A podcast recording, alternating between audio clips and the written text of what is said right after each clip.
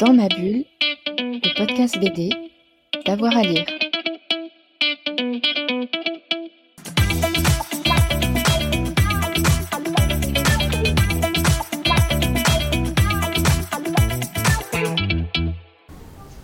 Que trouve-t-on dans la bibliothèque idéale de Dorothée de Montfred?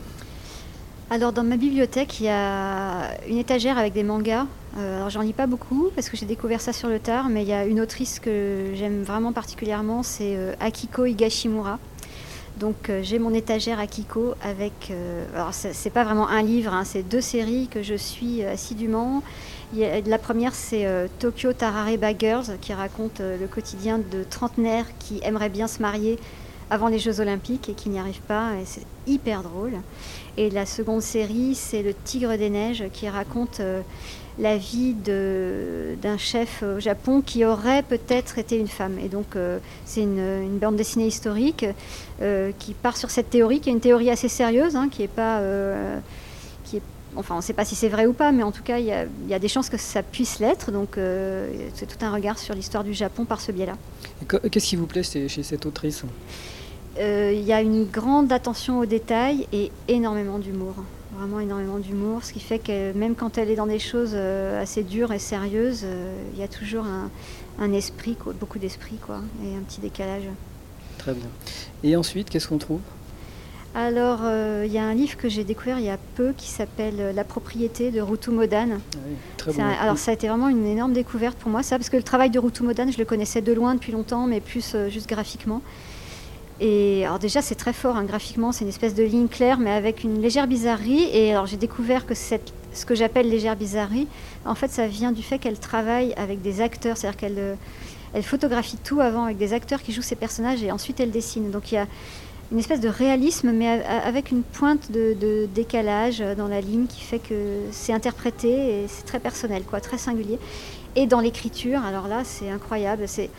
Il y a un humour qui se loge à des endroits qu'on qu'on n'imaginerait pas, quoi. C'est voilà, c'est une, dessi- une dessinatrice israélienne qui fait ça et euh, vraiment, j'adore son univers. Et Mm. ce- cet album-là est particulièrement réussi. Elle avait écrit aussi euh, Tunnel qui était très très Oui, très Tunnel, bon. qui est un album plus récent, mais Mm. euh, je crois que j'ai encore plus aimé La Propriété. Hum, C'est vrai. Et ensuite, que- Alors, je pourrais aussi parler de Posy Simmons, qui est une de mes autrices favorites, et en particulier de Gemma Bovary. Hein, C'est vraiment du grand art. hein. Là aussi, c'est quelqu'un qui a énormément d'humour et qui va très loin dans la finesse de la psychologie de ses personnages. Donc, euh, j'aime beaucoup ça. C'est très dense, c'est très nourrissant, et il y a un côté euh, super anglais aussi que Mm, j'aime mm, bien. mm. et voilà. voilà, et ensuite? Ensuite, je pourrais citer euh, un, un album que j'avais pas lu euh, avant récemment, c'est euh, Ghost World de Daniel Cloves, euh, que j'ai connu dans un premier temps par le film, Ah oui. hum. qui a été une adaptation de cette bande dessinée. Qui est une bonne adaptation d'ailleurs, parce que parfois c'est souvent casse-gueule. Ah ouais. Et là, c'est très très réussi. C'est un super film, donc vraiment, ce film, je l'ai vu plusieurs fois, je le connaissais bien, et j'ai lu la BD il n'y a pas longtemps.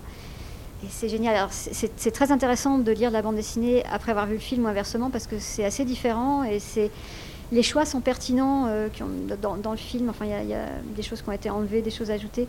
Euh, vraiment superbe. Niveau du trait, c'est super bien. euh, J'aime bien parce qu'il y a peu de mots et en même temps, il y a beaucoup de présence. Il y a, il y a une densité un peu silencieuse.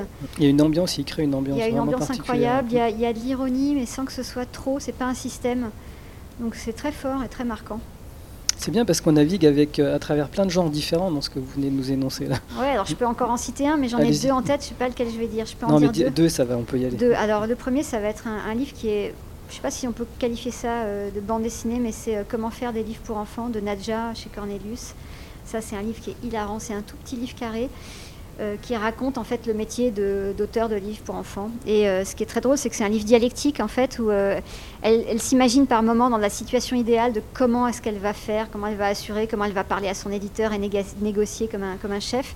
Et puis après, elle va se montrer toute penaude, elle va montrer la réalité des choses. Et c'est extrêmement drôle, c'est très juste dans le récit du métier. Et il y a une liberté de trait qui est dingue. C'est vraiment, ça c'est Nadja. Je suis très admirative de son travail pour ça parce que c'est une femme qui est peintre, euh, très bonne peintre, dessinatrice, et elle arrive à garder un trait qui est, qui est toujours euh, complètement libre de tout. Quoi. Et ça, c'est précieux et c'est rare, C'est rare, c'est vrai. ouais. très sensible. Et, euh, Et alors, voilà, mon livre de rap que je, que je vais citer, c'est Dans la combi de Thomas Pesquet de Marion Montaigne, qui est aussi un livre que j'adore, qui est un de mes préférés de Marion Montaigne. Bah, pareil, je trouve qu'il y a à la fois une, une très grande liberté, beaucoup d'humour et en même temps de la rigueur.